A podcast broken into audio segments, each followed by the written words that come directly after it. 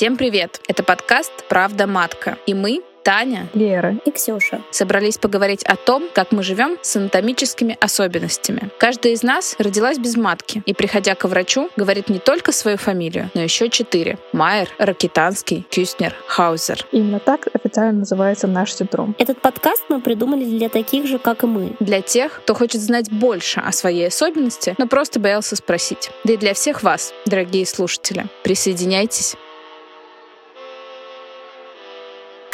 Всем привет! И сегодня мы собрались э, здесь и хотим обсудить э, наше внутреннее строение и необходимость операции, потому что это важный вопрос, который ну, практически первым встает после того, как ты узнаешь э, диагноз. А, узнаешь свою вариацию, узнаешь синдром, как угодно называйте, какое слово тут вам комфортнее. А, лично я не люблю слово болезнь, потому что оно исходит от слова боль. А мы с вами не больны, у нас все окей, у нас есть просто особенность внутреннего внешнего строения. Так вот, Лера, Ксюша, привет. Привет. Привет. Давайте сегодня обсудим а, важную вещь. А, это строение нашего организма. Почему я хочу об этом поговорить? Потому что, как я говорила в предыдущей серии, когда мне поставили диагноз, а для меня это звучало на каком-то абсолютно иностранном языке. И что у меня внутри, я поняла только через много-много лет. Почему же я выгляжу как девушка, и внешне по мне не скажешь, что у меня есть какие-то особенности, но при этом у меня нет месячных, а оказывается, все достаточно просто связано. Давайте разберемся. А что у нас, э, что у нас есть внутри? Сердце, мозги и душа. Да. Э, мне кажется, Ксюш, ты так э, подкована у нас в терминах. Давай я дам тебе слово. Ты сможешь разложить это подробно? Я на самом деле не знаю до конца, что у меня точно есть и чего нет внутри, потому что у меня, да, неопределенная ситуация с количеством, с количеством моих яичников, но Вообще стандартно у нас должны быть яичники, один или два, без этого никак. А, насколько я понимаю, у нас нет либо совершенно нет матки, либо она есть в каком-то очень зачаточном варианте, что называется тяжем. То есть, ну, по сути, это, так скажем, не функционирующий орган, из которого, чтобы никто не питал никаких лишних надежд, на данном этапе времени нельзя ничего вырастить, э, подпитать гормонами и так далее. И самое важное, как мы обсуждали, эта матка никак не соединена с влагалищем, да, между ними нет никакого канала, соответственно, опять же, были попытки, я знаю, были такие операционные методы, когда пытались как-то сшить те, тем девочкам, у которых есть была какая-то зачаточная матка, но э, мы читали такие исследования в нашей группе, нет никаких результатов положительных, то есть ничего это в принципе не дало, кроме какой-то лишней операции для человека, да, и, возможно, я думаю, каких-то побочных эффектов тоже. У нас есть вульва, есть клитор, есть вход во влагалище. И это важно, потому что для меня, например, фраза отсутствие влагалища в свое время стала очень травмирующей, потому что для меня это представлялось, как будто бы его нет вообще. И это неправда, оно есть, но оно укороченное. То есть у нас есть, как, как это в медицинских терминах, одна треть или там еще какая-то часть влагалища, то есть есть вход, и за ним следует какое-то небольшое пространство, у каждого свое. У меня, например, было порядка полутора сантиметров сантиметров. То есть у каждой девочки по-разному. Я знаю, что были случаи, у кого-то бывало врожденно до 6 или 7, когда, в принципе, даже и растяжка была не нужна особая. Поэтому очень индивидуально, но в любом случае у всех должен быть при нашем диагнозе вход во влагалище. Поэтому как раз-таки при рождении никто из врачей не может определить сразу этот синдром именно визуально, потому что вульва визуально выглядит абсолютно как вульва любой другой женщины. Потому что ты правильно сказала о том, что насколько это непонятки и как это травмирует травмирует эта фраза «нет влагалища», особенно когда тебя осматривают куча врачей и что-то в тебя пихают, и ты очевидно это чувствуешь, и не понимаешь, так а в смысле нету, когда я что-то чувствую и что-то куда-то входит. Я тоже только очень-очень сильно после поняла, что влагалище — это тоже орган, потому что даже, мне кажется, у всех в обществе, ну, не, не в плане в обществе социальном, а у каждого человека представление о влагалище — это, да, это что-то, нет понятия, что это тоже орган, и вот эта трубка внутри, которая которое все, что снаружи, это не влагалище, это вульва. И вход во влагалище. Соответственно, и операция предлагает сделать именно вот этот, э, ну, как трубку. Еще, еще, кстати, важно отметить, что, э, соответственно, у нас нет шейки матки, потому что нету матки, и нет шейки. И меня просто врачи часто пытались э, насиловать своим раком шейки матки, и все пытались иногда взять какие-то мазки непонятные, что-то там проверить, какую-то цитологию непонятно из чего. Я тоже объясняла, что нету влагалища, нет э, шейки, соответственно, и они тоже. То есть абсолютно даже сами не представляют, только в смысле нет влагалища. А сам этот термин, вот когда ты слышишь «нет влагалища», ты реально представляешь себе, типа, кукла Барби, и ты такой, ну, и, и не только ты, и, собственно, окружающие тоже, опять же, мои два старших брата, как-то тоже в подростковом периоде такие, а, так что, Лера, типа, просто гладкая и такая вот странная, и просто, и типа, и никто этого не заметил, и просто Лера вот росла и думала, что, ну, наверное, так просто и должно быть. Нет, все не так, влагалище то, что внутри. Очень хорошее сравнение. Я, наверное, дополню то, что, то, что вы сказали.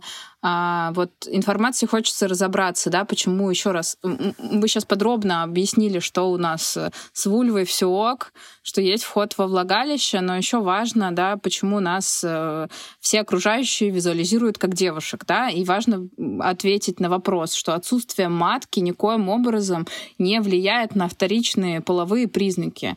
Э, вторичные половые признаки, а именно сформированная грудь, да, там какое-то волосение, оно зависит от того, э, как работают наши яичники. А яичники у нас есть. Да, как сказала Ксюша, они могут быть там один или там один может частично функционировать, поскольку, ну, там разные бывают особенности, мы все с вами разные. Про себя могу сказать, что у меня очень плохо визуализируется всегда левый яичник, он мне находится близко к спине, и если это врач, который не погружен в проблему и не, э, которому я не подсказываю, где он находится, меня могут его вообще не найти.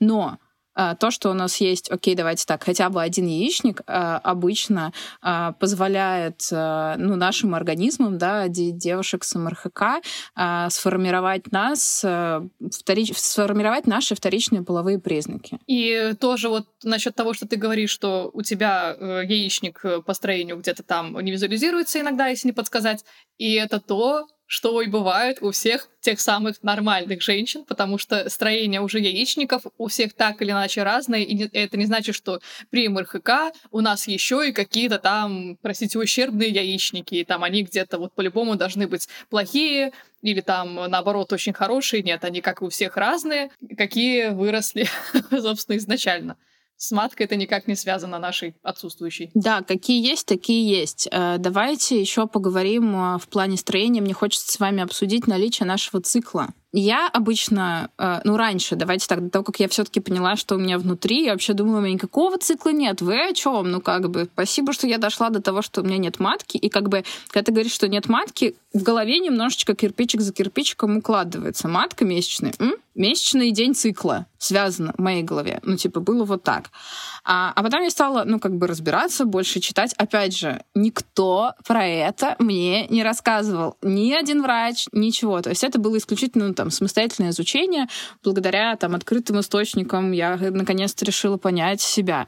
Так давайте разберемся вот с этим. А, матка месячная. Матка зачем у нас существует? Вынашивать детей. У нее по факту одна функция. Каждый месяц она ждет того, что ее оплодотворят. Яйцеклетки будут оплодотворены, в матке, соответственно, разовьется эмбрион, и, соответственно, дальше произойдут роды. И это происходит каждый месяц. Так заложено природой. И из-за того, что а, оплодотворение не происходит, наступает месячные.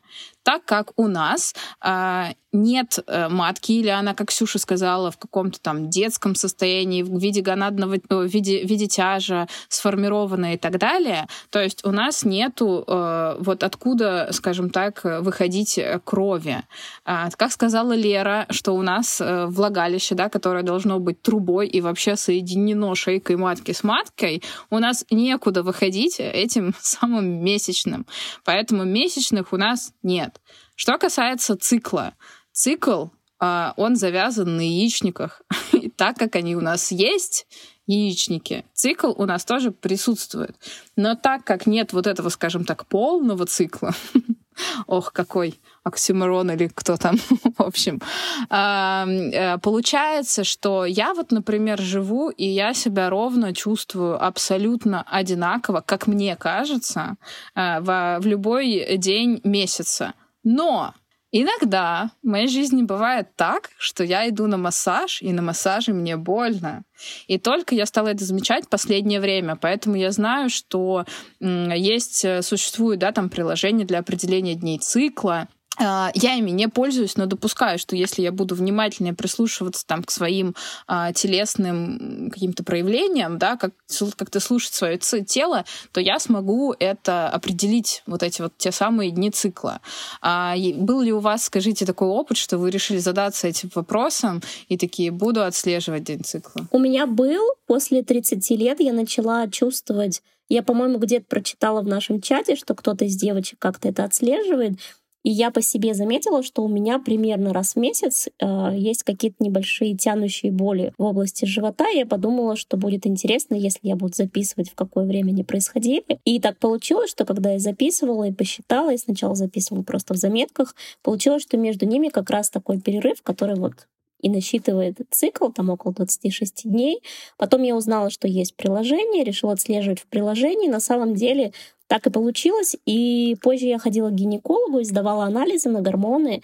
И как раз так совпало, что гинеколог сказала, что примерно я угадала свой цикл, потому что, судя по гормонам, по результатам тестов, именно вот как раз такой день менструации, на который я пришла и который заявила, и, в общем-то, результаты тестов об этом говорили. Поэтому я думаю, что именно точно мне, ну, там плюс-минус, наверное, день, но мне удается это отслеживать, отслеживать. То есть у меня есть такое прям ощущение, но не сразу. Мне пришло это только лет после 30, хотя я не уверена. На самом деле, может быть, я чувствовала и раньше, просто не придавала этому значения. Сложно ответить на этот вопрос. То есть, возможно, ощущения были всегда, просто я не придавала им значения. Поэтому, Лер, есть ли у тебя такой опыт? Отслеживал ли ты цикл? Боже, если честно, для меня это даже немножко прям бесячий и травмирующий все еще вопрос насчет цикла, потому что, ой, во-первых, э, как было бы здорово, если все, что сказала Таня в начале и объяснила вот это все, нам бы объясняли вот в той самой больнице в первый раз, что такое, блин, цикл, потому что я попала к гинекологу на просто осмотр в лет 23, который мне сказала эту фразу, что слепая зона, ну то есть, что идет вот этот вход влагалище, потому что я сама не представляла, что зна... в смысле, да, то есть, что, так... что значит нет влагалища, влагалище, куда действительно оно потом там идет, потому что, да, мы только что разобрали, что, окей, там органа нет, матки нет, но я сама тоже не представляла такая, что за горизонтом, что внутри, как это выглядит. Только так, э, тогда она сказала про вот эту слепую зону, что, грубо говоря, просто ткани. Ну, то есть, да, они как бы не, не несут функцию, соответственно, влагалища, как проход между маткой э, и наружу, чтобы случились месячные. И именно тогда мне делали еще УЗИ э, груди, и яичников мне сделали тоже УЗИ, и она сказала, что «О, у вас недавно была овуляция». И вот там у меня случился шок. Ну, то есть я такая... Только тогда у меня стало в голове, что цикл — это не е... это жизнь яйцеклетки. То есть тогда, когда там она проходит свой этот путь сансары, отколупляется и только потом уже попадает там ну, в матку или вот наружу э, выходит вместе с месячным, вот это вот все есть типа овуляция. Я этого вообще себе не представляла. А почему для меня это болезненно? Потому что, да, как раз-таки я и пыталась с того дня отследить э, свой цикл, а, соответственно, я никак это не сделаю без УЗИ, э, и когда пойму, там, когда произошла овуляция, потому что лично у меня просто очень, э, ну, мучительные, невыносимые, во всяком случае, были вот боль в груди.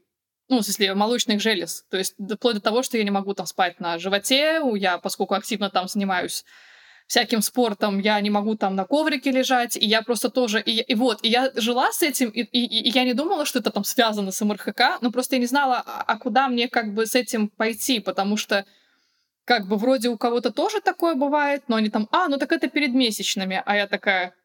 А, снова вот этот дисконнект в голове, что есть месячные, что есть цикл, и я просто такая, так в смысле? Значит, у меня просто болит грудь, и что? Ну, мне с этим что вообще делать?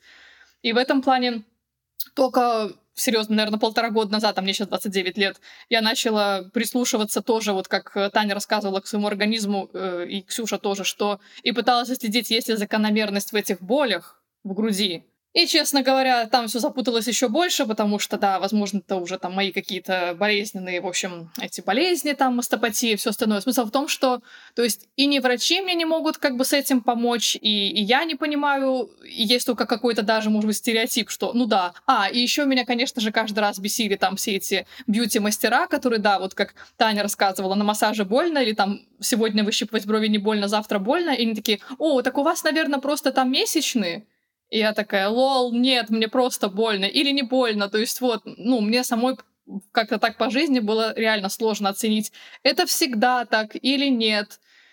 Ну и как-то в итоге получилось, что только в последнее время, когда я занялась, э, эм, э, короче, как-то обследование уже щитовидной железы эндокринной системы, и мне назначили там некоторые там БАДы, анализы, вот только тогда, короче, мне объяснили, что если я буду принимать там э, какие-то Э, ну, пока легкие БАДы, то это вот снизит именно болезненные ощущения в груди. Но в целом, типа, это не связано вот как раз-таки там с циклом, не циклом, что это, короче, в, в целом вот эту нервную систему успокоит, и щитовидка там успокоится. То есть это не связано с МРХК, но где искать ответ вот на эти вот вещи и как это все связать в голове, ну, просто лично мне это было очень сложно, непонятно, да и до сих пор хочется матернуться, я ебу, что-то у меня как.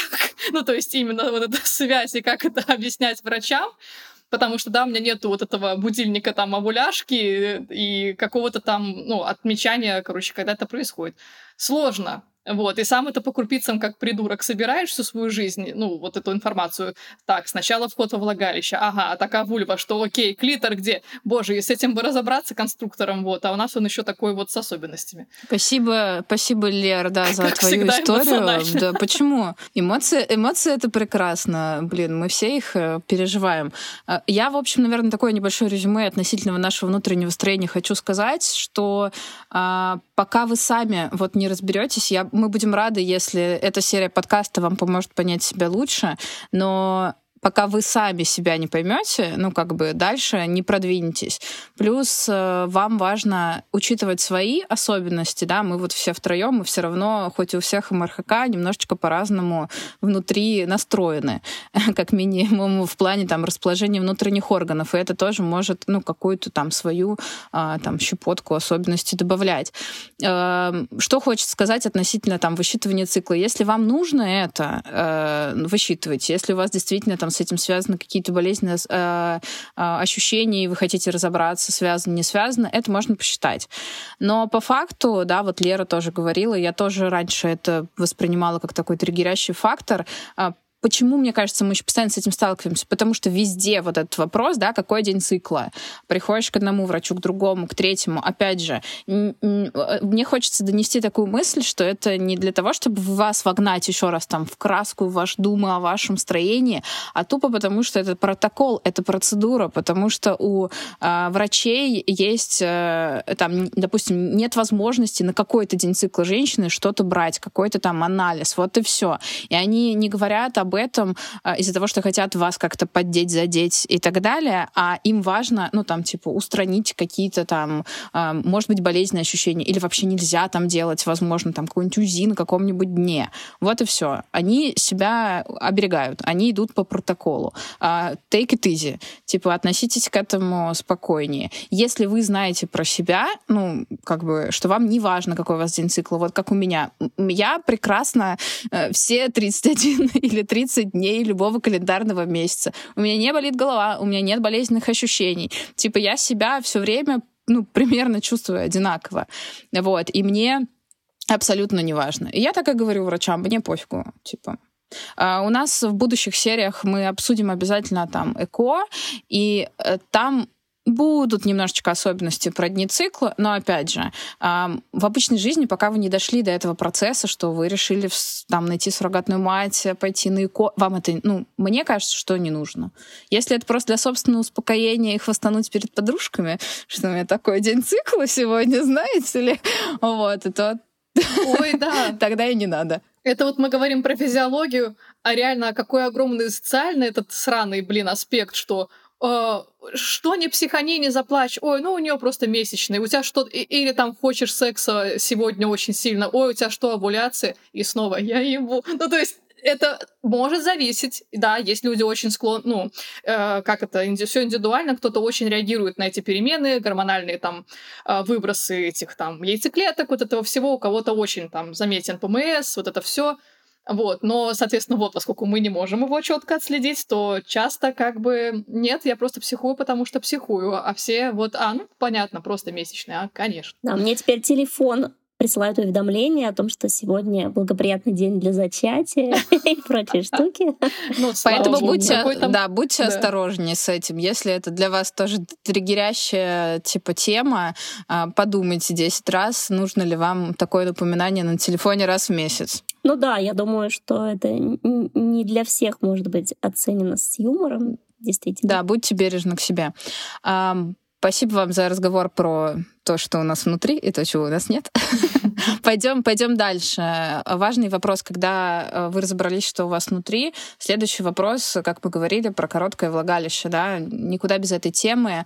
Нам важно обсудить, делать или не делать операцию. Небольшой дисклеймер. Мы не ответим за вас на этот вопрос. Каждая сама решает, э, что ей делать со своим телом. Да? Тот знаменитый лозунг «Ваше тело, ваше дело». А мы перед собой ставим задачу рассказать вам свои истории, как мы в них живем, рассказать истории наших гостей, которых мы пригласили, и дать вам максимум э, возможностей да, узнать о том, как бывает, как можно решить этот вопрос, если вы хотите его решать. Поэтому давайте поговорим сейчас о том, э, делать или не делать операцию. Когда тебе ставят диагноз, э, тебе предлагают заняться расширением, удлинением своего влагалища. А, и его тоже хотелось бы. Вот. Эм, давайте, давайте так эм, обсудим этот аспект, без него никак. Почему нам предлагают увеличивать влагалище? Ксюш, что говорили тебе? Мне, я, да, рассказывала в прошлый раз, что, в принципе, даже не обсуждалось, зачем это было как что-то такое необходимое и нужное, но в, моем ситуации, в моей ситуации плюсом было то, что мне хотя бы дали варианты, потом сказали, что да, кстати, есть еще растяжка, есть еще бужирование, можешь тоже попробовать. Но э, не было вообще какого-то объяснения, для чего мне это нужно. Как, наверное, мы уже обсуждали ранее, цель какая-то была одна — ублажать мужчину, чтобы что-то вот такое было необходимое для него, а не для меня. То есть меня там как будто бы и не было в этом плане, в плане того, какая цель. Мои какие-то чувства, желания, возможности и не обсуждались. Спасибо, это важно, мне кажется, проговорить. И важно, чтобы вы тоже понимали, что смещать фокус на себя — это хорошо, и это полезно. И думать о себе мы у себя одни. Ну да, особенно когда это касается твоего тела, мне кажется, априори это должно быть прежде всего для тебя, а не, не для кого-то. Ну, а, то же самое, на, как бы я не задавала сильно вопросы, зачем, но э, зачем мне предлагают операцию, но на меня тоже в приказном и повышенном тоне говорили о том, что у тебя детей не будет, замуж никто не возьмет, и чтобы мужчине было куда, куда, вот как бы, да, совать, куда, вот, чтобы как-то жить половой жизнью, Опять же, это ужасное слово полноценный, ведь без этого она не может быть полноценной. И опять же, плюс еще потом давление и со стороны, не давление, а наказ как бы мамы, что и не говори там вообще, парень не должен об этом знать, то есть там сделаешь ты, не сделаешь операцию, типа как для него вообще разницы нету. Ну, в смысле, ну вообще как выглядит там твоя вот писька, опять же, это ужасные кринжовые фразы из детства просто выскакивают в голове.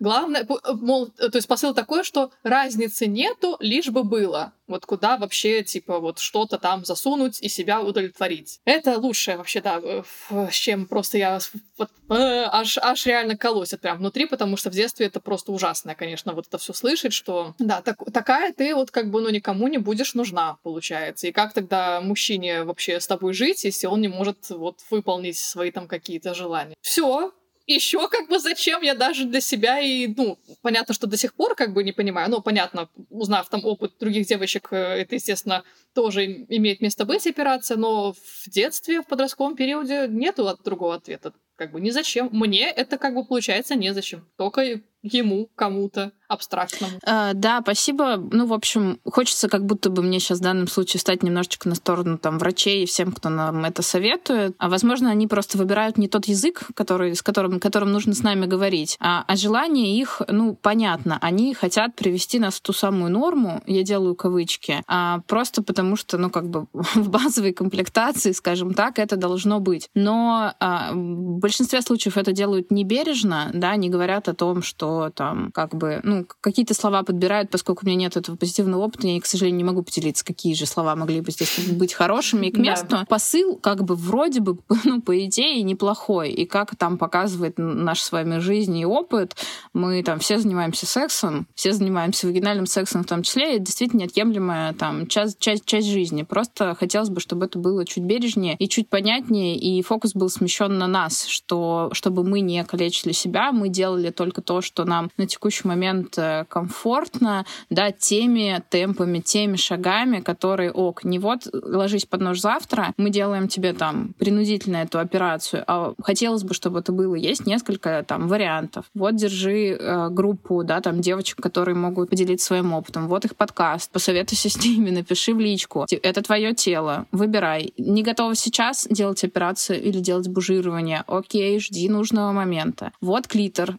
Если э, да, да, да, как бы, если добавить мастурбацию, да, то как бы будет приятнее. Ну, то есть, наверное, вот как будто бы я сейчас фантазирую, но таким языком э, было бы мне сейчас услышать, э, ну, приятнее. Но мы забываем с вами важный аспект. Конечно. Это секс-просвещение, которого нет. О которого нет. Мне кажется, матка. еще важный момент это врачебная этика и эмпатия. Здесь даже два важных момента по поводу этики и эмпатии. Мне кажется, это относится вообще к любой врачебной сфере. Она, к сожалению, у нас полностью отсутствует, и врачей даже не обучают у них, по-моему, даже нет такого предмета, как этика. Ну, если он и есть, то вряд ли он какой-то имеет практический аспект, а не просто теоретический. То есть, да, мне кажется, здорово, если были прям какие-то заготовленные клише, и врач, в общем-то, не обязан действительно тебе сопереживать. Э, так, на всех не хватит чувств и Конечно, своего да. сердца, но должны быть какие-то клишированные фразы, которые тебе, как человеку, который с этим впервые столкнулся, и это болезненный опыт, тебе эти фразы будут поддерживающими, и тебе от них, по крайней мере, мере не станет хуже, как было в большинстве наших историй, а вообще было бы здорово, если бы они еще и могли тебя как-то поддержать.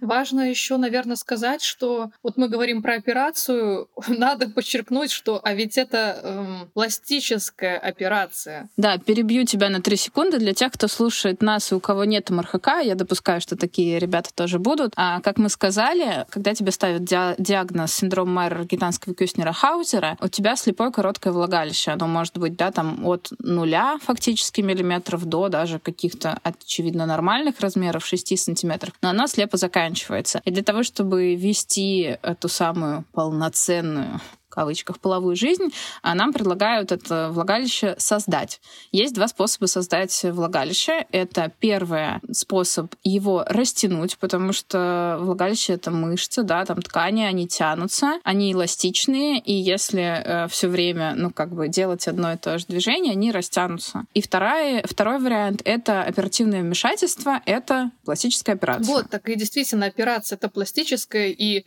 соответственно, она не несет в себе никакой срочности возрасте. Очень нужно понять, потому что на нас действительно э, всех будто вот давят, что там ты не начнешь половую жизнь, пока эту операцию не сделаешь. Нужно там после 18 или не после 18, когда выйдешь замуж, не выйдешь. А это же все не от ни одного как бы корректного и похожего сравнения. Ну, то есть, да, увеличение груди. Нужно тебе, не устраивает тебя жить, допустим, с таким влагалищем, который ты растянула или уже есть, и ты понимаешь, что тебе хочется новый опыт, ты не хочешь э, там его растягивать или там у твоего партнера 25 плюс сантиметров, и действительно уже хочется, да, увеличить это влагалище, чтобы тебе самой вот испытать новый опыт было комфортнее, но это именно твое, твое желание, которое, ну, э, но твоя жизнь никак, в общем, это не горит, тебе ничто не угрожает, это не аппендицит, который нужно вырезать иначе, то есть, да, это смертельно вообще-то. Нет, это исключительно пластика, эстетика, и которая внесет в себе тоже такие же и риски, и, и риски. Ну, то есть и плюсы, и минусы, которые оценивать только человеку. Да, спасибо, Лер, за, за уточнение. Абсолютно с тобой согласна. А, мы все втроем операцию не делали. Сейчас мы поделимся, наверное, опытом каким-то, а, как мы к этому пришли. Да? Ну, не как мы выбрали этот путь, об этом мы говорили в первой серии, да, не делать операцию, а уже больше о каких-то технических моментах и настройках. И мы пригласили гостя сегодня к нам, который э, делал операцию. И вы сможете уже, наверное, там сравнить, сделать выбор, понять, что подходит э, именно вам. По поводу отсутствия операции. Наверное, самый частый вопрос, который тоже у нас есть в чате или вообще беспокоит, это до скольки сантиметров растягивать? Есть ли у вас, скажите, ответ на этот вопрос? Для меня это в свое время было вообще огромной какой-то болью и триггером, и тем, что мне мешало жить, потому что как раз-таки я э, рвалась за каждый сантиметр и миллиметр. И у меня даже была такая ситуация, что я достаточно растянула уже, я растягивала его сама при помощи бужирования, то есть дома делала специальные упражнения, и я растянула, в принципе, уже до нормального размера на тот момент, но мне казалось, что оно все равно равно недостаточное, маленькое, и поэтому психологически это не давало мне начать половую жизнь. То есть у меня были к этому, так скажем, предпосылки. Я говорю именно про вагинальную половую жизнь. Да, я бы здесь хотела все таки разделить, что я считаю, что секс бывает разным, да, у нас бывают там различные его вариации, именно вот с проникновением вагинального секса у меня длительное время не было именно по этой причине, потому что психологически мне было сложно. Мне в голове как раз мешали эти сантиметры. Я помню, как кто-то из девочек дал мне в группе совет, потому что я собиралась еще поехать в больницу, чтобы дотянуть еще там. И кто-то из девочек мне дал совет о том, что, в принципе, ты, наверное, э, ничего там нового и не получишь. У тебя уже все должно быть, в принципе, готово, и ты сама уже готова, и, в общем-то, ты просто излишне заморачиваешься психологически, и скорее всего, результат, которого ты ждешь, вряд ли ты его на самом деле получишь, потому что, скорее всего, это просто твой внутренний страх, а не действительно какое-то физическое препятствие. И даже кто-то из врачей, когда я ходила на осмотры, мне говорил, что а почему вы не живете тогда еще половой жизнью, у вас вроде бы уже как бы что-то там сформировано, и в принципе есть уже какой-то проход и так далее, но мне мешало, да, мне в то время, к сожалению, не было там какого-то доступа к психологической помощи, и вот в моем случае у меня достаточно все это затянуло затянулась только из-за как раз-таки психологического страха, из-за того, что я считала эти сантиметры, мне казалось там 6, нет, это еще мало, 7, этого мало, и я прям реально боялась пробовать, и мне было некомфортно, я боялась быть какой-нибудь, может быть, там отвергнутой, и там, что у меня что-то не получится, а, какие-то я получу негативные комментарии от мужчин и так далее. Вот. Хотя у меня их не было, но вот страх такой был. Ксюш, так что бы ты посоветовала девчонкам, которые парятся про сантиметры или а, а, ответила на вопрос сейчас, да. Расстраиваешься, не расстраивайся, паришься, не парься. Но на самом деле я бы посоветовала, наверное, если это слишком прям какая-то уже фобия, страх и прям мешает жить, наверное, как было в моем случае, я посоветовала психологическую какую-то помощь и поддержку, разобраться в себе, в принципе, посоветовала бы все-таки попробовать, потому что, ну, у меня такой подход, если ты чего-то сильно боишься, нужно попробовать это сделать, посмотреть, как все будет. То есть пока я сама не попробовала и не поняла, что, блин, от чего я тут, собственно, так боялась, и чего я там столько лет ждала и переживала, там ничего не было такого сверхъестественного, сложного, страшного и так далее, я бы посоветовала просто попробовать. Вот, ну, да. только единственное, наверное, у меня будет комментарий попробовать с каким-то адекватным партнером, адекватным в том плане, что вы вы, у вас есть какая-то высокая степень доверия, то есть ты, по крайней мере, не столкнешься с каким-то физическим насилием или эмоциональным и так далее, чтобы это был какой-то человек. Не обязательно, чтобы у вас были какие-то супер серьезные отношения, это была любовь на всю жизнь или что-то такое, но, по крайней мере, такой партнер в адекватности хотя бы, которого ты была бы уверена. Можем ли мы это зафиксировать как в не сантиметрах счастья? Сто процентов. Абсолютно. Просто мне все хочется сказать вот сантиметры. Вот если цель запихнуть в живого человека 25-сантиметровый не член, а линейку железную, тогда да, обязательно, мало ли у кого какие предпочтения, именно 25 и нужно. А потом мы вспоминаем то, что и у как бы того самого о боже мой, молодого человека, для которого, по идее, все эти старания, да. там тоже чувствительность эм, самая высокая только как бы в головке полового члена, которая сколько? 3 сантиметра максимум сама она. Соответственно, если ее ввести и потереть, уже случится чудо, и как бы оргазм мужчины, ради которого врачи думают, что мы здесь все стараемся, произойдет. Соответственно, нам надо вот 3 сантиметра. Они у нас даже уже и так у большинства готовы. И, и да, это же все ткани, мы живые люди. То есть, как и член, не та самая линейка, которая никак, э, не знаю, с острыми углами, и все, либо 25, либо никак. Да, мне что же плохо стало, когда я это просто визуализирую. Так и ткани женщины и той самой нормальной, потому что нормальная влагалище, оно тоже... Э, у меня тоже был когда-то шок, когда я узнала, что, да, там типа 7 сантиметров обычное влагалище у женщины. Да, да, от 6 до 9, кажется, какой-то такой размер. И мы снова вспоминаем, да, то, что это же трубка внутри, Соответственно, это вот она 7 сантиметров, да, а есть еще вход тот самый, условно, 3. И это все вот, вот так, если представить, что это все растягивается, то и тут понимаешь, что, что и у обычной женщины это все растягивается в процессе, при возбуждении там тоже оно увеличивается, то есть и там не нужны эти какие-то там условные 10 или 12 или 15 или сколько-то там сантиметров э, под какого-то определенного мужчину. Это все вообще и физически э, регулируется, а главное и морально. То есть, да, каждому там для удовольствия вообще уже хватает, может быть, даже и не стимуляции вообще влагалища. То есть, по факту, вот, то есть зависит от цели, сколько сантиметров. Вот если ты, да, снова хочешь запихнуть в себя линейку, тогда все 25. Не сомневайся, точно надо, точно дави. Во всех остальных случаях это все вообще как бы вариативно и в голове. Супер важное уточнение, Лер, спасибо за длину обычного влагалища, да, там, по, не знаю, правда, как проходят эти замерения, которые мы читаем в Википедии. Ну, да, да, да.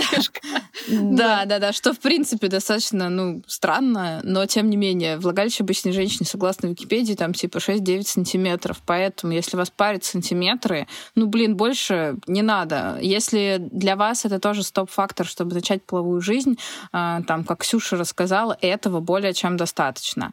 Я скажу про себя. Для меня это вообще не было стоп-фактором начать половую жизнь. А, там какая-то длина влагалища. И моя история в том, что я рассказывала в первой части, да, там я ездила в больницу, у меня были определенные процедуры по ее растягиванию, как мне рекомендовали. А потом просто, ну вот у меня был молодой человек, с которым мы, как мне пытались, как мне, как мне казалось тогда, да, там пытались, типа, заниматься сексом. Ну, пытались, пытались. В какой-то момент, ну, типа, что-то стало получаться.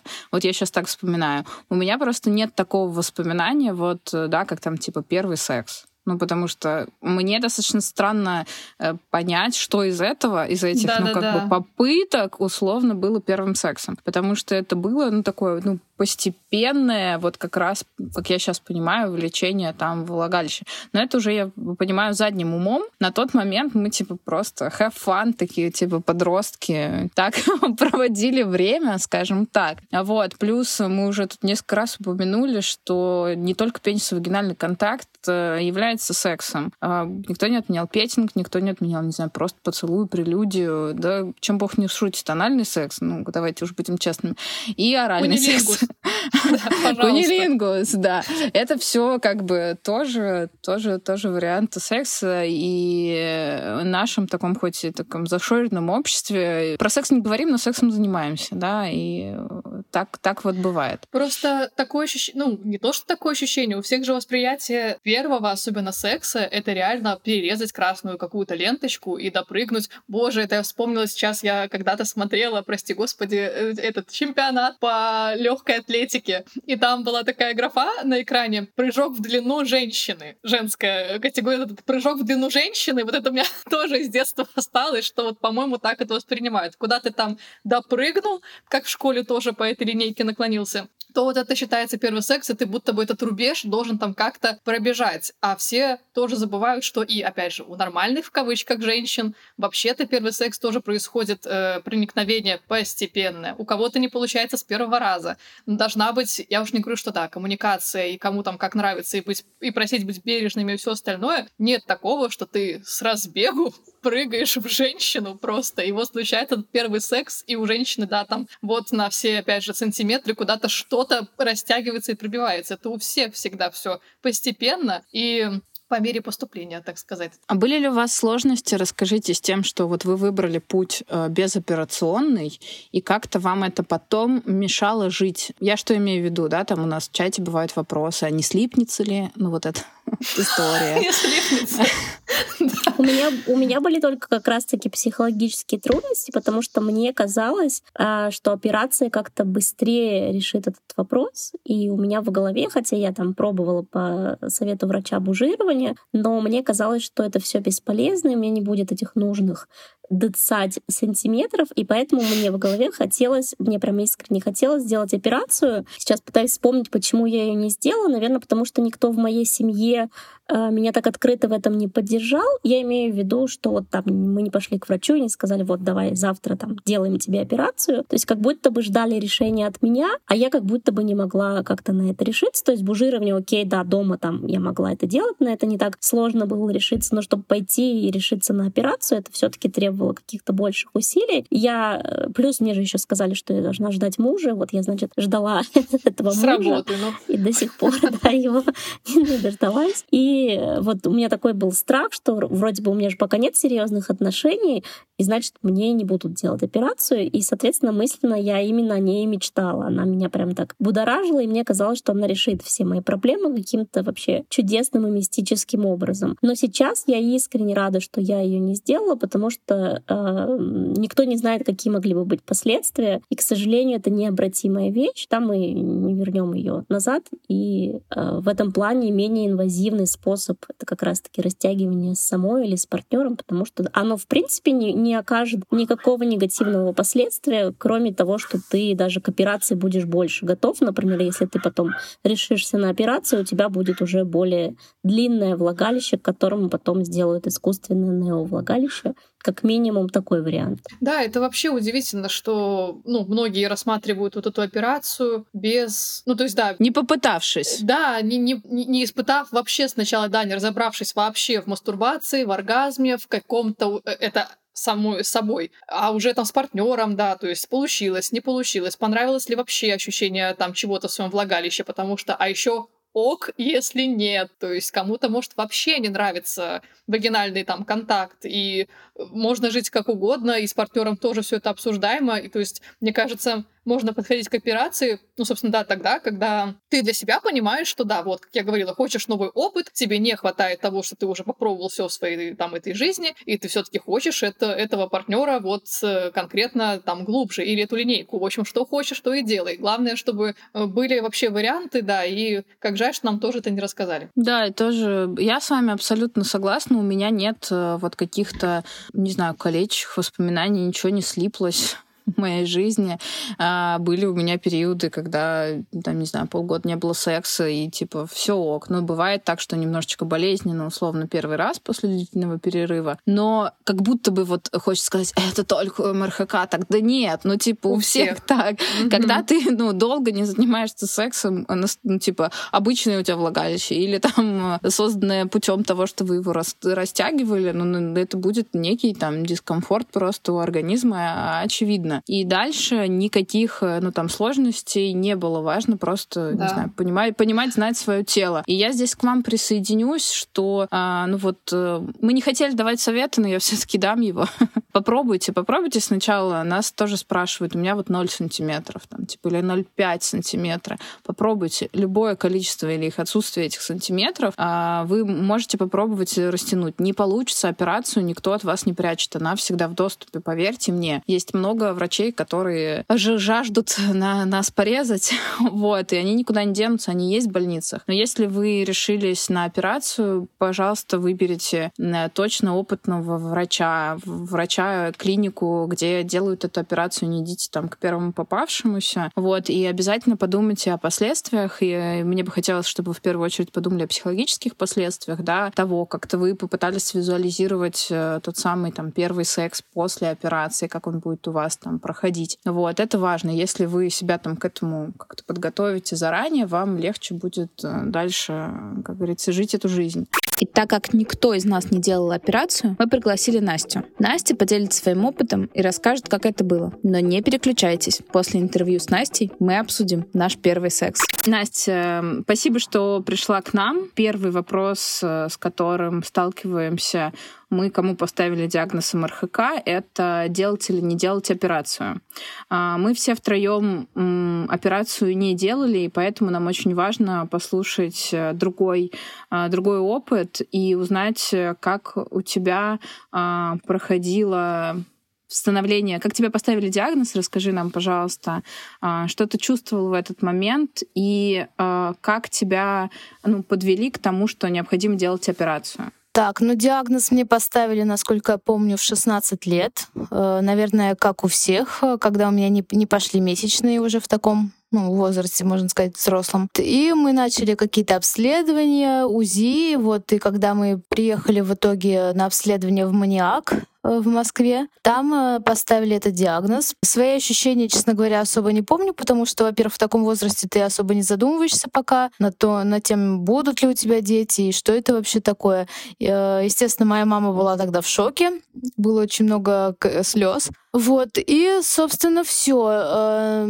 Нам сказали, что вот когда вы как будете вести половую жизнь, тогда приезжайте, мы вам все устроим. И вот, в принципе, до 19 лет мы об этом не разговаривали, как-то не задумывались. До 19 лет, когда у меня появился молодой человек, мой первый, и необходимость, собственно, возникла. А можно я тебя спрошу? Вот э, как бы получается, что ты в данном случае достаточно четко следовала инструкции врачей. Ну, то есть э, до появления молодого человека об этом э, моменте не думала вообще.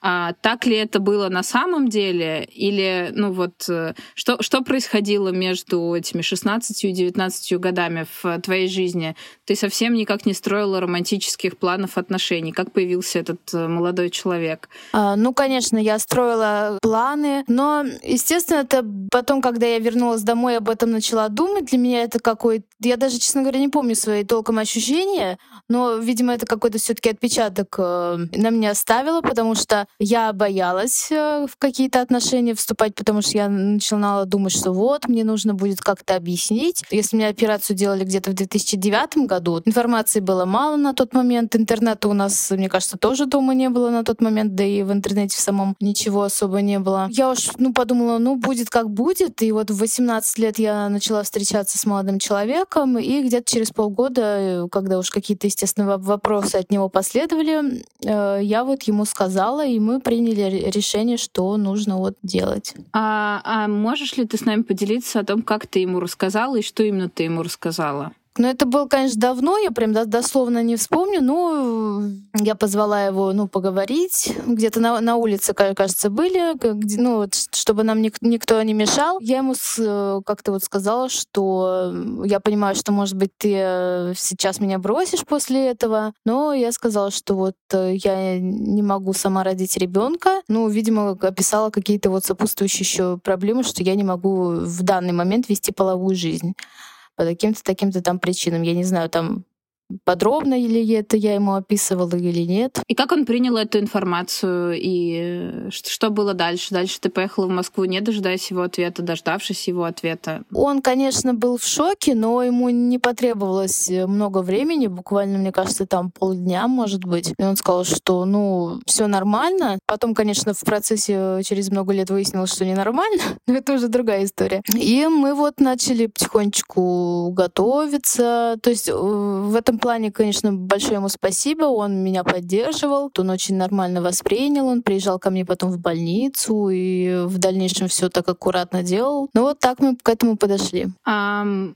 Скажи, пожалуйста, а когда, ну вот, тебе поставили диагноз и сказали про операцию, говорили ли тебе об альтернативных способах решения этого вопроса? А, насколько я помню, нет. Альтернативы не было вообще никакой. Ничего не говорили, что, может быть, там нужно растягивать. Я даже не знаю, был ли в моем случае такой вариант, потому что у меня как диагноз стояла аплазия влагалища и матки. Я не знаю, то ли в моем случае не было такого варианта, хотя наверняка он был, либо в, те, в то время это как-то ну, не практиковалось. Это, я даже не знаю, но мы, передо мной только один вариант поставили, что нужно делать операцию, и вот только так. А скажи, пожалуйста, если можешь, говорили тебе про альтернативные виды секса.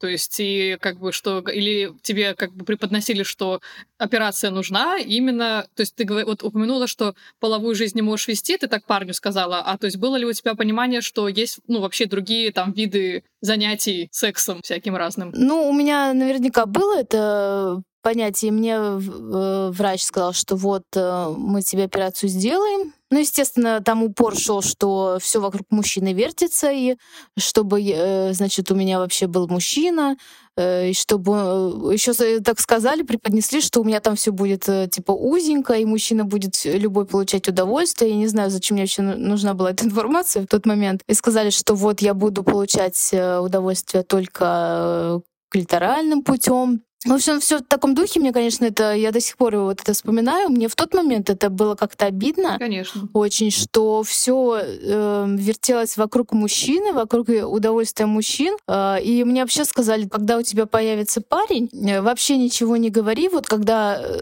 я не знаю, честно говоря, как они это себе в реалиях современных представляли, что мы поженимся, Мгм. и потом я вдруг что-нибудь придумаю, что э, я в какую-нибудь аварию попала, и у меня там что-нибудь удалили, типа матки.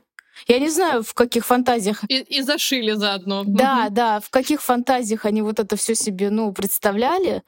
Но мне не- совершенно не нравилась эта идея, что должна врать э, человеку своему любимому и вообще вот что все вот э, ради вот э, этого крутится что я априори какой-то там неполноценный элемент и мне как-то хотя бы чтобы вести полноценную жизнь плюс-минус мне нужно вот что-то в себе там сделать чтобы хоть как-то меня кто-то воспринимал ну, все, все, все, конечно, это аккуратно подавалось, но все равно через призму вот этого вот мнения. Мы, мы вроде бы привыкли слушать такие истории от девчонок, но каждый раз как первый раз, если честно.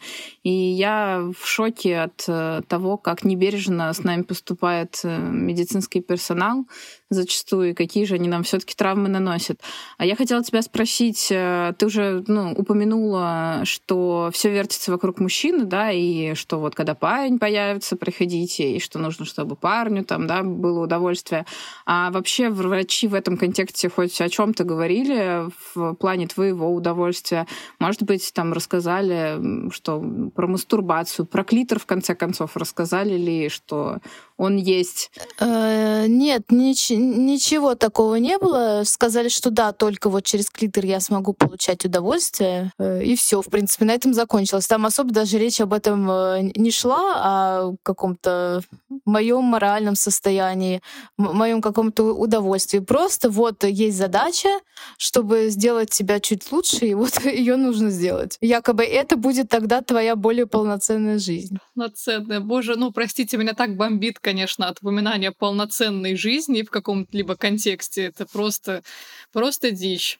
А то так мы же все не можем ее полноценно вообще проживать. Ну и, и то оно, оно подразумевается полноценное в кавычках у них. Конечно, понимаешь? да. А говорили они тебе про операцию, как раз-таки, что тебя ждет после нее в, плане твоих ощущений, как раз-таки. То есть, ну, хорошо, сделают они тебе влагалище, они тебе хотя бы продавали эту идею, ну, то есть рекламировали, как и тебе будет вот хорошо, там ты будешь больше чувствовать вагиной, не знаю, что-нибудь в этом роде. То есть на тебя они именно в плане физической операции говорили, что тебя там ждет хорошее или плохое? Нет, мне вообще не, не говорили, что я что-то там буду чувствовать. Я, и поэтому у меня у самой, вот, э, когда я уже начала э, заниматься сексом вот ваги- вагинальным, я сама долго думала, а должна ли я что-то чувствовать, а как это вообще все. И э, нет, никто мне ничего не говорил абсолютно. Сказали вот, что типа вот это вот у тебя для мужика, а ты как-нибудь там клитором сама справишься для своего удовольствия. Прекрасно. Примерно в, таку- в таком всем были контексте. Прости, я, наверное, ну, не- думаю, думаю, что это не совсем там приятные теплые воспоминания, но тем не менее, с точки зрения исследовательской, э, должна спросить, как проходила сама операция, что предшествовало ей, какая необходима подготовка, и, ну, вот как-то технически, может быть, можешь об этом нам рассказать? Так, ну, насколько я сейчас могу вспомнить, э, естественно, как при любой операции, это были какие-то анализы, УЗИ. Я Это был 2009 год. Э, Значит, э, меня туда положили, и, собственно, меня утром взяли на операцию. Я очень боялась наркоза, потому что это по сей день моя первая операция. Я знала, что это будет очень сложно, много-много часов. Они что-то пытались со мной там поговорить, пока меня вот на этом столе подготавливали. Потом пришел анестезиолог. Вот что до этого, естественно, у меня с, с анестезиологом была встреча. Он мне начал потом вкалывать э, препарат. Я почувствовала, что у меня э, какой-то такой металлический привкус во рту. И э, он, он сказал, считай там, грубо говоря, от 1 до 10.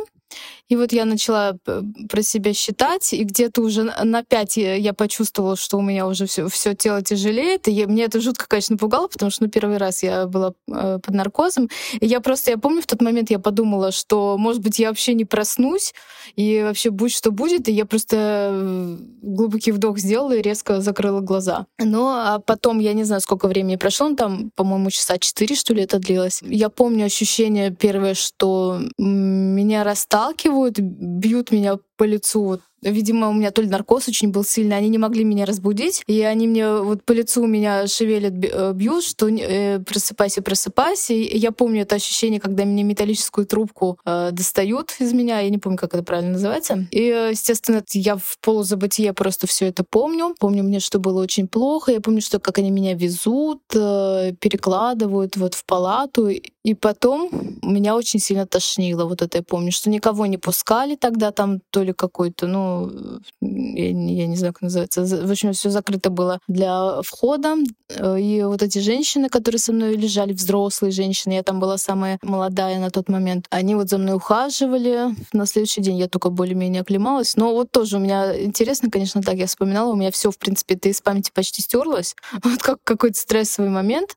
И э, дальше я помню, что на следующий день, наверное, пришел врач. А я еще, когда уже была, ну, так в сознании, более-менее начала анализировать, что как я увидела, что у меня катетер мочевой, что что-то там мне, у меня явно появилось внутри, что мне мешает. Вот.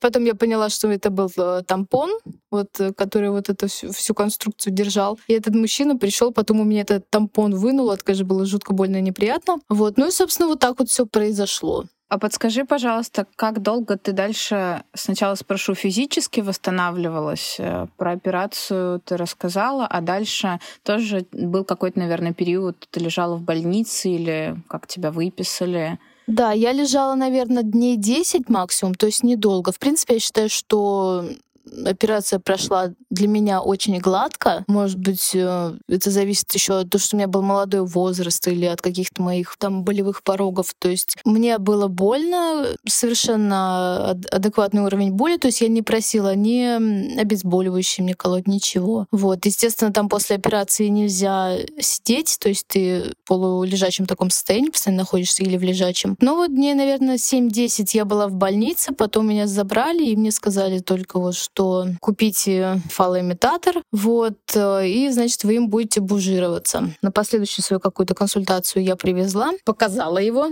подойдет ли это. Мне врач сказал, что да, нормально, и все, в принципе, мне сказали, вот, каждый день, а может быть, даже мне сказали тогда и несколько раз в день, что я должна вот это делать, что и напугали, что там все сможет склеиться, что если регулярного секса не будет, то там все нафиг склеится, и вообще чуть ли все не заново придется делать. В итоге у меня были периоды в жизни, как э, я понимаю, что там к тому моменту уже там все внутри э, покрылось как бы эпителием э, собственным.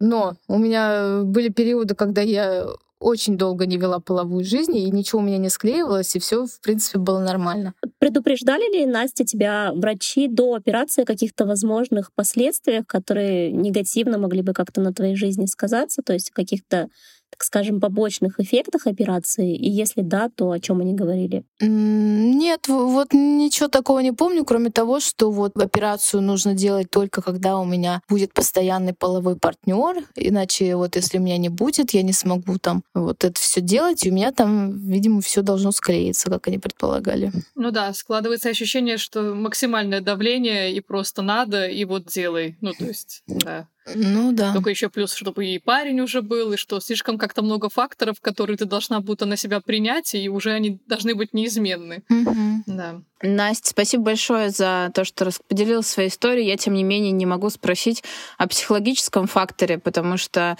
ты уже тоже много раз упомянула, что там стирается из памяти, да, я там четко не помню. А, подскажи, вот когда ты шла на операцию, предлагали ли тебе в больнице помощь психолога? дорого. Нет, нет, ничего. Мне кажется, там даже такое не предполагалось в то время. Я не знаю, есть ли сейчас там такое. Нет, ничего абсолютно такого не было. А скажи, где ты тогда черпала поддержку, потому что это, безусловно, такой, ну, важный для тебя там отрывок э, в жизни. А делилась ли ты, ну, как бы вот своими переживаниями вообще, чем с тобой ну, что с тобой происходит с близкими людьми. Может быть, это были родители или там друзья, как вот ты окружению вообще, ну, как бы с окружением взаимодействовала в плане вот операции? Нет, на тот момент по-моему, знала только одна моя подруга, самая близкая. Об этом, обо всем начиная с моих 16 лет. Вот как я узнала, в семье мы это как-то не обсуждали. Я помню еще такой момент, что когда мы тогда в 16 лет приехали из э, больницы с этим диагнозом, и мама отцу что-то сказала, и он что-то такое, типа, сказал, ну, типа, в монашки пойдет тогда, или что-то такое, в общем, что я очень сильно запомнила, что, и что меня тогда обидело. Я, честно говоря, не знаю, почему такая реакция была странная. Наверное, опять же, от незнания вообще, что это и как это и зачем. Но нет, мы буквально вот до того, как нужно было делать операцию, мы это вообще не обсуждали ни, ни в семье. То есть я пыталась, э, естественно, потом уже искать какую-то информацию в интернете, самостоятельно это все рефлексировать, и потом уже одной подруге я рассказала, и вот с течением лет уже после операции я рассказала другой подруге. И, в принципе, я сейчас могу ну, спокойно об этом говорить. Э, ну, для меня ничего такого нет. Я правильно поняла, что когда ты решилась на операцию, ты решилась, ну, как бы на нее полностью самостоятельно и фактически осталась, ну, там, один на один с проблемой. Тебе, поскольку было уже 19, ну, там, не требовалось каких-то разрешений родителей и так далее. И это было, ну, там, чисто вот твой, твой челлендж, скажем так? А, ну, в принципе, да, и мне очень поддерживал э, молодой человек. Да, это было мое осознанное решение, но опять же, как осознанное, да, когда э, социум на тебя давит, что вот все должно быть э, именно вот в какой-то такой форме, когда ты встречаешься с парнем, у вас должна быть половая жизнь, и вот только вот таким каким-то образом. Вот. И, естественно, в моем мозгу тогда никаких других вариантов не возникло, что вот, э, что да, вот чтобы у меня была полноценная жизнь, э, и в последующем, и вообще с моим молодым человеком я должна вот эту операцию сделать, и вот тогда вот у нас будет все хорошо. А давай про будущее да. поговорим. Вот ты делала операцию. Очевидно, что следующим пунктом был первый секс после этой операции. Можешь ли ты поделиться с нами вот этим моментом, как это происходило, оправдал ли это твои ожидания? Да, там всегда, безусловно, девчонок интересует вопрос боли, поскольку было ну, хирургическое вмешательство. Вот э, и психологически, безусловно, мне, конечно, вот тоже очень интересен этот момент. Ты сейчас а, вот рассказывала про операцию, да, что тебе делал ее мужчина, да, там как таких подробностях.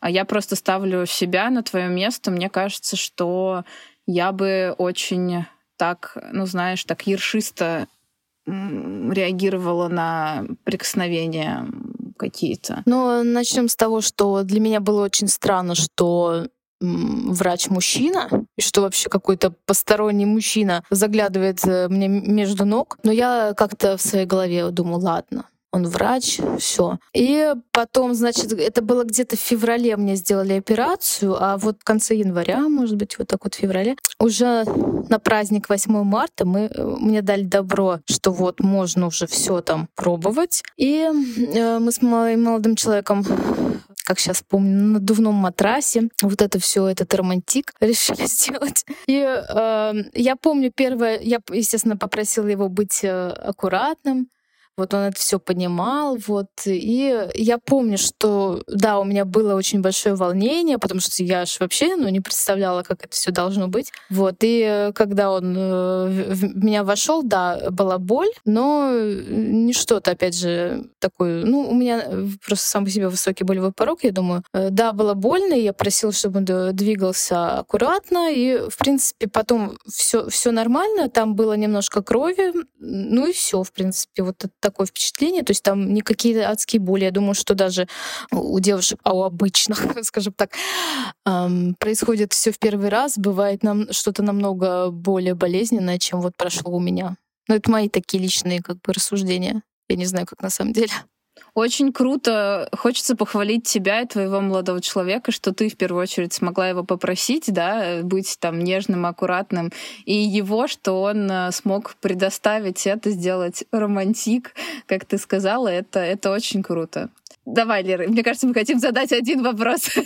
давай, давай ты. Я думаю, и не один, но они явно похожи. У меня, конечно, э, вообще я хотела спросить, ну, если, опять же, если да, если можешь ответить, все таки ощущала ли ты какое-то, ну, такое ожидание со стороны все таки молодого человека, что, ну, то есть вот ваши отношения шли, и то есть вот, ну, когда же, ну, когда же, то есть еще и операция там до этого первого секса, еще и восстановление, то есть чувствовала ли ты какое-то, ну, или ожидание, конечно, приятное, или все таки вот давление со стороны него, что, боже, это столько надо пройти, чтобы наконец-то заняться там этим несчастным сексом, но в твоем случае, конечно, приятным. И хорошо, что с романтиком.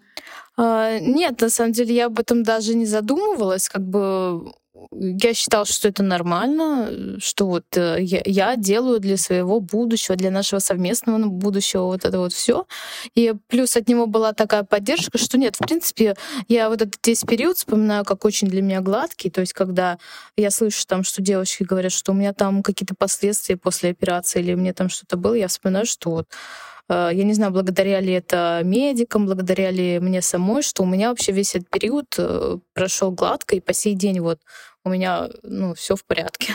Это очень круто слышать. Я думаю, что это важная история, потому что я, наверное, поделюсь, да, вот мы с девчонками обсуждали, что когда я стала себе открыто говорить, я была ярой противницей операции. Мне казалось, что это очень плохо. Ну, типа, зачем, если я вот такая, у меня получилось без операции, зачем вы это делаете?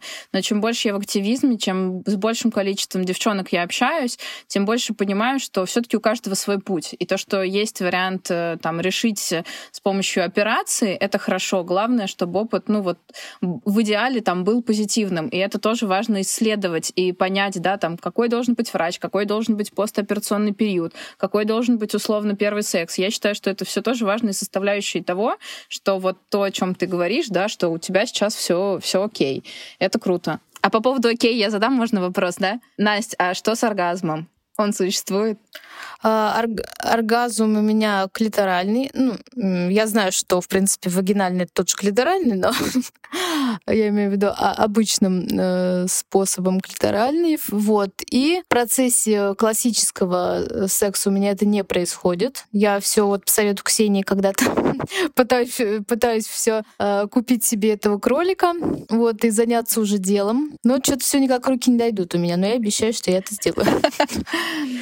Вот. Ну, короче, удовольствие от секса существует. Э, существует, конечно. Просто нужно немножко... Э, ну, то есть ты имеешь в виду, что да, то есть как и большинству вообще женщин, ты получаешь оргазм э, от стимуляции клитора, но чувствуешь ли ты все таки приятные ощущения во влагалище, когда происходит именно фрикция с партнером? То есть тебе это нравится, ты кайфуешь, оно того стоило, все, то есть супер. Ну, как сказать, э, я кайфую, но э, здесь, скорее всего, влияют многие факторы на сам процесс. То есть не то, что там вот это все трение происходит, а э, атмосфера, доверие, вот э, там количество смазки. Конечно. Вот. И вот это все в купе, оно, конечно, дает э, приятные какие-то эмоции, приятные ощущения. И, кстати, я вспомнила такой момент по поводу э, медицины нашей. вот.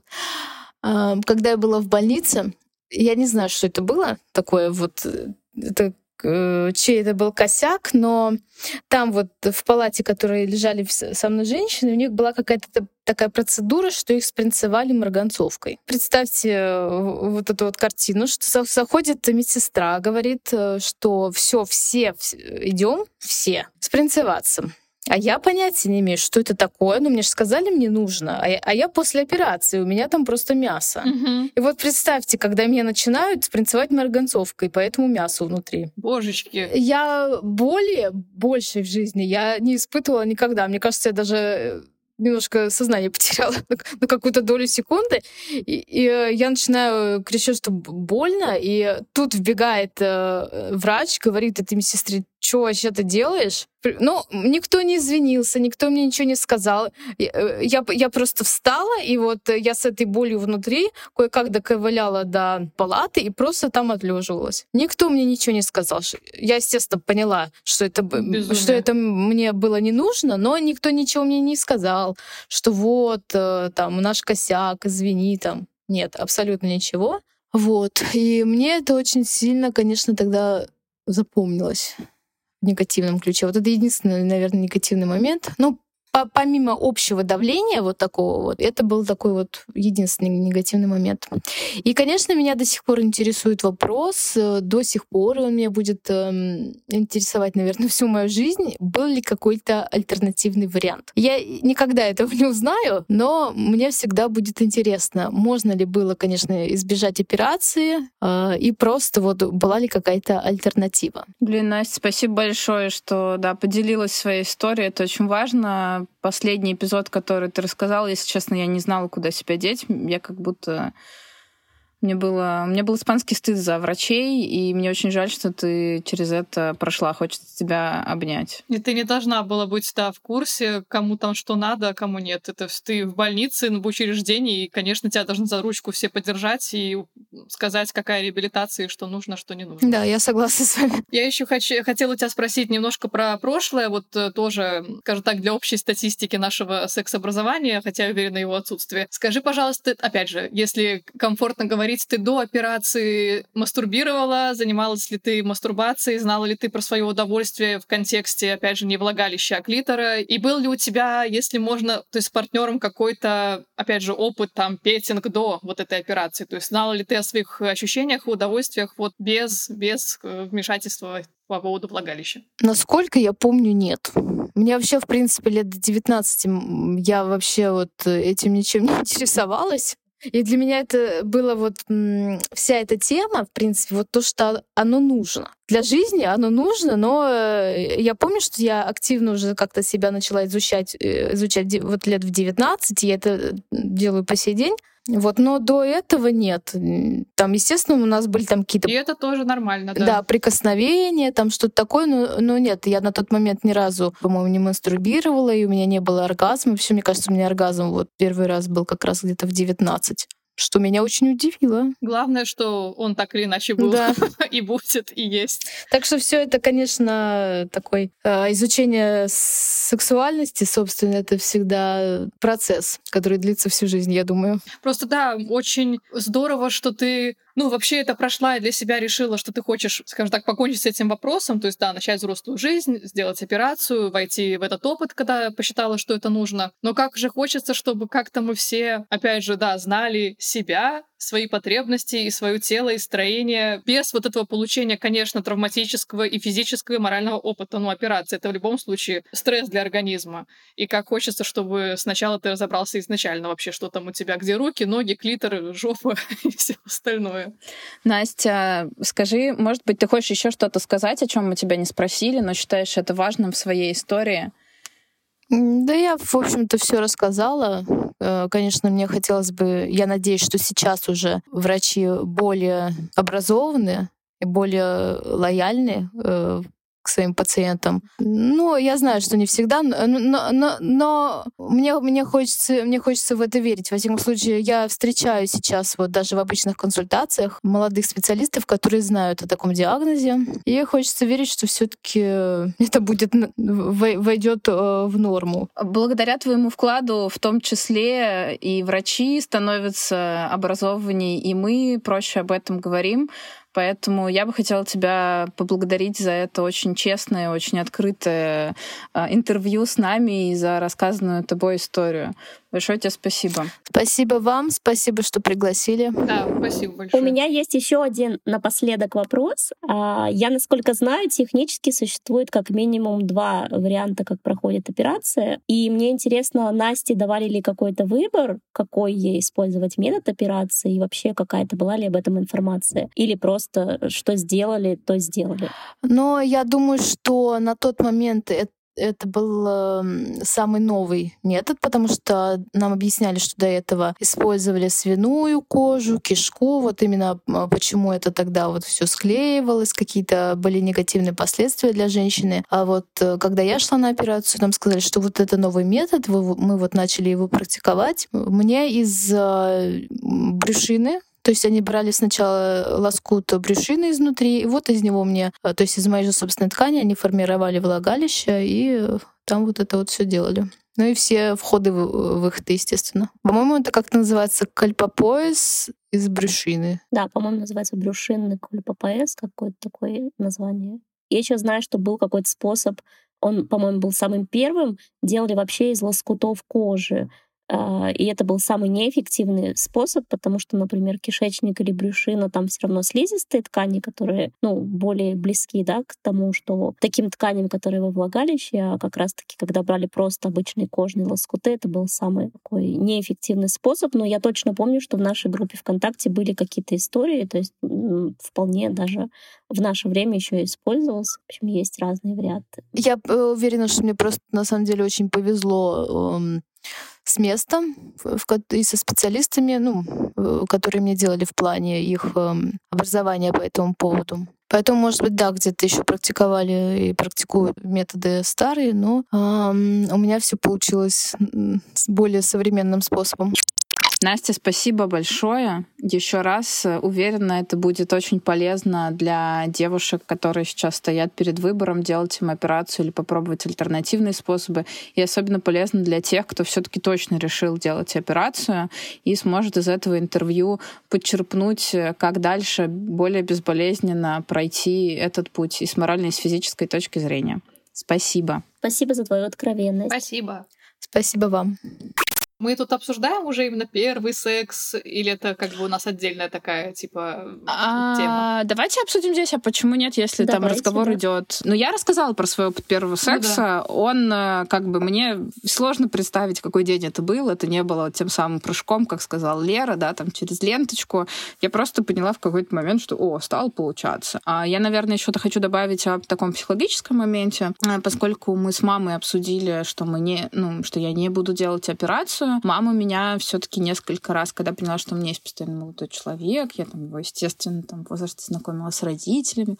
Мы, конечно, планировали пожениться, но как все водится, как в приличных семьях. А вот, э, мама меня спросила, ну так, знаете, насколько это доступно человеку с советским воспитанием, спросить свою взрослую дочь, э, типа, как у тебя там, ну вот какие-то она такие слова подобрала, но точно не спросила напрямую, как с сексом, там ведешь половую жизнь, как не так. Ну и ладно, ну это мы сейчас с вами такие прошаренные. Но тем не менее вопрос от мамы был. Я засмущалась, сама закрыла, ну как бы этот вопрос. Я думаю, что если бы э, меня что-то там беспокоило или я была готова бы поделиться, мама бы меня выслушала. Но от нее точно был, скажем так, запрос такой, да, на обратную связь, все ли у тебя там окей. Я ей сказала, да, все ок, ну как бы условно да. не, не, не, не твое дело, вот, э, как бы это грустно не звучало, но всему свое время. Сейчас я об этом не жалею. Запрос родителей был, я это даже тогда почувствовала как поддержку, ну, то есть, что я обо мне там как бы заботу, поддержку, что маме важно знать, что у меня все окей. Она получила свое окей. Мы, я как бы дальше стала жить свою жизнь. А вот, обсуждать вопросы секса мы до сих пор э, как бы не обсуждаем их, ну, практически, несмотря на то, что я там замужем. Вот, э, мы как-то перепрыгнули этот момент. Самые, наверное, такие искренние разговоры по поводу моего диагноза были после того, как я сделала камин рассказала об этом всем, всему интернету. А, вот. Мы тогда сколько-то раз с мамой об этом поговорили. И те вопросы, которые меня мучили, я задала их тогда. Это был честный, открытый разговор. Я услышала все, что хотела, и мы как-то живем с этим дальше, особо не вдаваясь а, в тему. Можно расскажу про свой опыт? У меня, наоборот, с Таней в чем то наверное, различная ситуация, потому что вот Таня сказала, что она как таковой не помнит свой первый опыт, ну, точнее, не может выделить, да, что из него было именно первым. У меня было все наоборот, так как я долго всего этого ждала. Вообще, в целом, у меня такое было, мне кажется, раннее развитие. Мне там лет с 14 уже хотелось э, мастурбировать, мне это было интересно. Я помню, что в каком-то журнале, типа Космополитен, я прочитала о том, как это нужно делать. Пошла, попробовала, мне ничего не получилось, но я подумала, может, так и должно быть. Потом, в общем, когда получилось, я поняла, в чем вообще прикол и почему это классно, и почему людям это нравится. И, соответственно, как бы у меня уже было представление, что это такое и для чего заниматься сексом. Но когда я узнала своем диагнозе, и потом у меня с мамой как раз-таки не было никаких разговоров, и в целом, мне кажется, в семье вообще была такая табуированность этой темы, мы уже сегодня обсуждали, да, вот это вот молчание, табу, даже какое-то осуждение того, что нельзя никому это говорить и так далее. И меня это в целом очень обижало. Вот у Тани прозвучала мысль, что я как раз вопрос мамы, да, хоть она там и застеснялась, но была своего рода поддержка. Мне как раз таких вопросов не хватало, потому что мне казалось, раз меня не спрашивают, значит, уже подразумевается, что никто даже не думает о том, что я вообще могу там заниматься сексом, да, что у меня могут какие-то отношения. То есть у меня, возможно, мои близкие, ну, я думаю, что они, скорее всего, не имели этого в виду, у них были какие-то другие причины это не обсуждать, но именно таким образом я это видела и чувствовала, и воспринимала. Естественно, это как бы мне э, не помогало, да, как-то в этом вопросе двигаться и развиваться. Но в любом случае у меня были какие-то попытки, и был не вагинальный секс, по-моему, лет там 18. Первый я испытала оргазм с партнером. Это были просто ласки, но в любом случае я сознательно избегала э, вагинального секса только потому, что вот как раз-таки я считала, хотя я уже занималась бужированием, можно было бы попробовать, но я считала, что я как бы этого, там, видимо, недостойна пока. Да, сантиметров. Да, сантиметров своих не дотяну. А тянула я не особо активно, потому что меня это бесило. У меня были, то есть, такие периоды, знаете, что я могла там тянуть, не знаю, интенсивно две недели, потом три месяца вообще не прикасаться. То есть я делала это, честно скажу, без какого-то энтузиазма, и получалось все не очень, как мне казалось. И э, у меня этот вопрос вообще встал на стоп. То есть у меня были вот эти попытки, то есть какие-то там встречи с парнями, поцелуи, ласки, там что-то такое. Но когда доходило дело именно до проникновения, я все это обрывала, и, соответственно, как бы никаких пр практик не было. И потом у меня просто был такой период в жизни, э, когда, мне кажется, у меня просто уже какой-то был разрыв головного мозга, потому что я спать ложилась в смысле о том, что у меня никогда не будет секса. Я не знаю, были у вас такие мысли? Вот у меня прям вот такое было в голове, что как, как же мне жить? И вот я прям представляла себе, как, как это как, каким я буду человеком, у которого да. никогда этого не будет, не было. И э, потом я попала в больницу, э, я начала просто заниматься этим вопросом, что вообще можно сделать. Мне на самом деле не была нужна госпитализация, но я поехала в больницу на Апарина, там мне сделали еще бужирование при помощи различных инструментов. По сути, оно мне ничего не дало, мне кажется, может, там лишних полсантиметра, но оно дало мне очень много в психологическом плане. У меня появилась какая-то уверенность, я решила, что ага, все готово, у меня теперь есть влагалище, я могу наконец-то начинать практиковать. И сразу, как я вернулась домой, у меня появилась такая возможность, и я прям хорошо помню этот день, я очень переживала, и я даже с кем-то из девочек была на связи, мы переписывались, пока молодой человек был в душе, мы там чатились, э, как, как я переживаю, вот что же мне сейчас сделать и так далее. Но все прошло прям очень даже хорошо. У меня был первый э, вагинальный секс с оргазмом, он получился. Я подумала, э, как же вот круто, что вот у кого-то, да, у кого-то первый раз бывает какой-то... Ну, я просто считала это первым разом, потому что вот для меня именно важно в тот момент было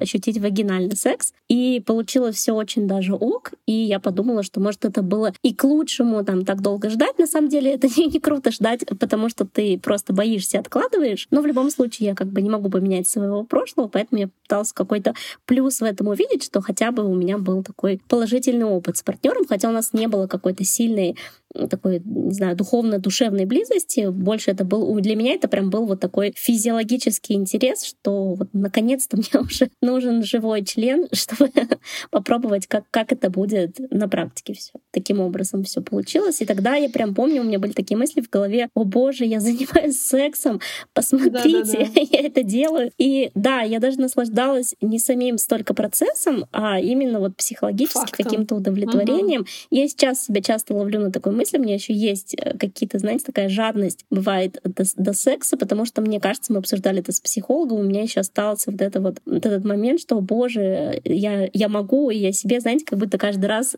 там галочку ставлю и доказываю. Вот у меня еще раз получилось, еще раз. Это вообще не есть хорошо, но просто такой вот э, такая особенность пока моей психики. Но в любом случае для меня это было прям очень важное и значимое событие.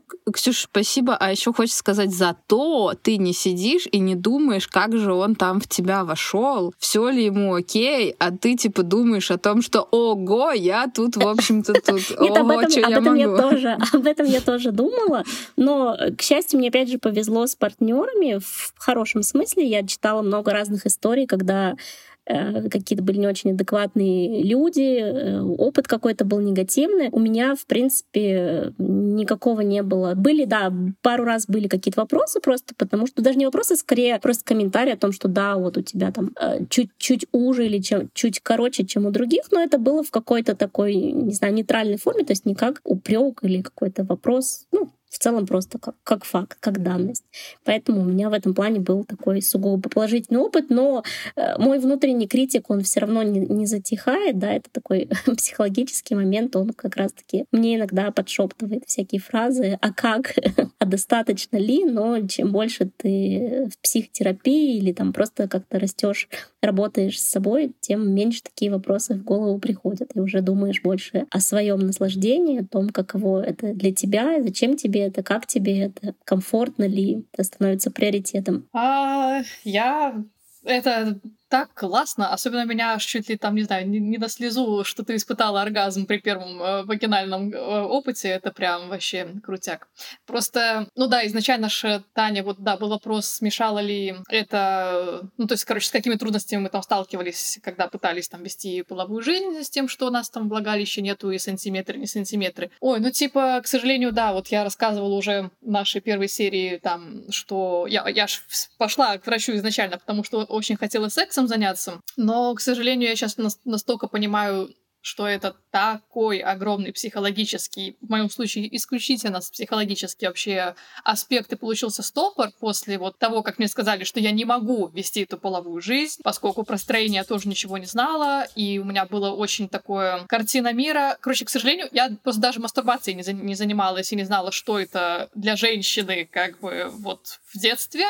А я только знала, вот как-то у меня, поскольку два старших брата, и вот их половым воспитанием, ну, конечно, тоже там жестко и кринжово занимался папа, я это слышала как-то, то есть слышала про вот это вот, короче, э, патриархальный секс, да, что там как куда всунуть, как что надо сделать и все остальное. Про, и, соответственно, про мастурбацию, типа, как для мужиков, ну, типа, что под там, потеребонькой подрачи половой член про свою и вообще ничего не понимала и, и думала даже, что, типа, женщины этим как бы, ну, не занимаются. Короче, смысл в том, что мой первый опыт был анальный секс, а, мне это безумно понравилось только, только потому, что, ну, типа, я вообще была в восторге, что это, ну, понятно, это была огромная любовь и вообще новые ощущения, типа, я была в восторге, что вообще хоть что-то получается, и я что-то чувствую там своим телом, очень много чувствую там к парню, и очень долго, вот, собственно, я жила как бы только с таким опытом анального секса, и даже петинг я не совсем понимала, потому что вот было вот это «ты не можешь», ну, то есть, типа, вести половую жизнь, у тебя нет влагалища, клитор хрен вообще там знает, э, что такое и где и зачем, наверное, только где-то, может, ближе, не знаю, действительно к 17 годам. Просто мы однажды попробовали. Это все был тот же парень, то есть у меня, ну, мы, мы потом поженились, то есть там была как бы прям true love, история именно такая детская, первая и классная. И да, вот э, мы с парнем все это и проходили вместе, ну, с бывшим мужем. И ну, реально только когда как-то я отпустила эту всю ситуацию и вообще забила, ну, потому что у нас уже был анальный секс, то есть все, я занимаюсь сексом, то есть, типа, как бы он у меня есть, вот он такой, я как бы в восторге от того, что, ну, у нас вот такая там близость. И просто как-то вот мы попробовали, типа, как не туда, а туда, куда как бы делают это все. И выяснилось, что, типа, получилось, вообще без проблем, просто потому что это настолько было уже... Я была очень возбуждена, все было настолько расслаблено, и вот, собственно, о чем я и говорила. Как бы там 3 сантиметра можно ввести у мужчины, и самая чувствительная часть находится у него, и, собственно, там примерно условно так и произошло, то есть там, грубо говоря, на полшишечки уже все кончили, потому что, ну, была такая атмосфера, и все было, короче, настолько, типа, вах-вах. И у меня был шок, что типа, а, так можно было все это время и туда что-то пробовать, вставлять как-то. Я, ну, че, ну, я типа даже об этом вот и не думала. А на самом деле меня останавливала только я сама в своей голове, потому что, ну, все, и с тех пор вот типа мы как один раз попробовали, так вот мы просто стали пробовать это чаще, и в целом я не помню, чтобы что-то не получалось. Ну, то есть все проходило, все было классно, у меня был полный восторг, вот только, ну, типа, вот об этом, возможно, даже я не говорила еще на широкую... Короче, оргазм я свой первый испытала вообще-то в 25 лет. Вот, вот, типа, и помастурбировала примерно там же, потому что я все это время, я, типа, так и не... То есть у меня уже, когда была... Мы были в браке, у нас там была... был секс, я просто все это вот реально с того вот детства, как сказали, что, типа, ну вот, оргазм равно пенис, пенис плюс влагалище, это равно секс, равно оргазм. Типа, у меня было вот так. И мне очень нравилось все, чем я там занималась с мужем вот в, в прошлой жизни, но типа, да, это было именно потому, что, ну, я, я вообще не знала, что, ну, оргазм это вот там что-то там еще. И я, и я так и не понимала, что зачем... А мастурбация для меня была типа, ну, зачем вот у нас типа секс? Зачем тебе мастурбировать? Мы же как бы вот уже все классно. И только потом однажды я сломала ногу, и когда была в душе, нечаянно выяснилось, что почему мне бы... Реально до сих пор подругам говорю, типа, а почему вы мне не рассказали? Ну, типа, мы потом уже там, когда взрослые лошади, мы там общались, и вот они рассказывали, что да-да, там я в детстве скрещивала ноги, я в детстве там уходила в душ, и я такая, а мне вы не могли, блядь, рассказать, как бы, что можно было вот так? Я к чему, какой вывод из этой истории, что только головушка и психологический аспект и понимание того, что тебе со своим телом можно все, и ты еще ничего там не познал, как бы, и пробуй, и когда хочешь, и иди просто за ощущениями и своим комфортом. Блин, намного раньше можно было все это сделать. Спасибо за этот эмоциональный рассказ. Что это действительно хороший, хороший совет и хороший такой итог э, ты подвела. В этой серии подкаста мы поговорили о нашем внутреннем и внешнем строении и э, попытались ответить на вопрос, делать или не делать операцию. Каждая из нас, э, безусловно, в начале своего, скажем так, полового пути будет сталкиваться с какими-то там ограничениями и сложностями. Что мы поняли? Поняли, что главное слушать себя, доверять себе и разбираться разбираться в своих истинных желаниях и пробовать.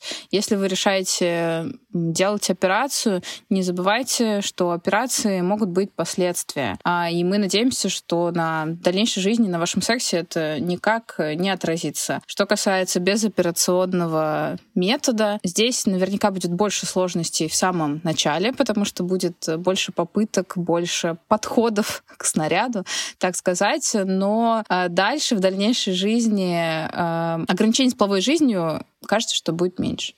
Спасибо подкастной студии «Слушай сюда». Это был подкаст «Правда матка». Подписывайтесь на нас там, где вы слушаете подкасты. И до встречи.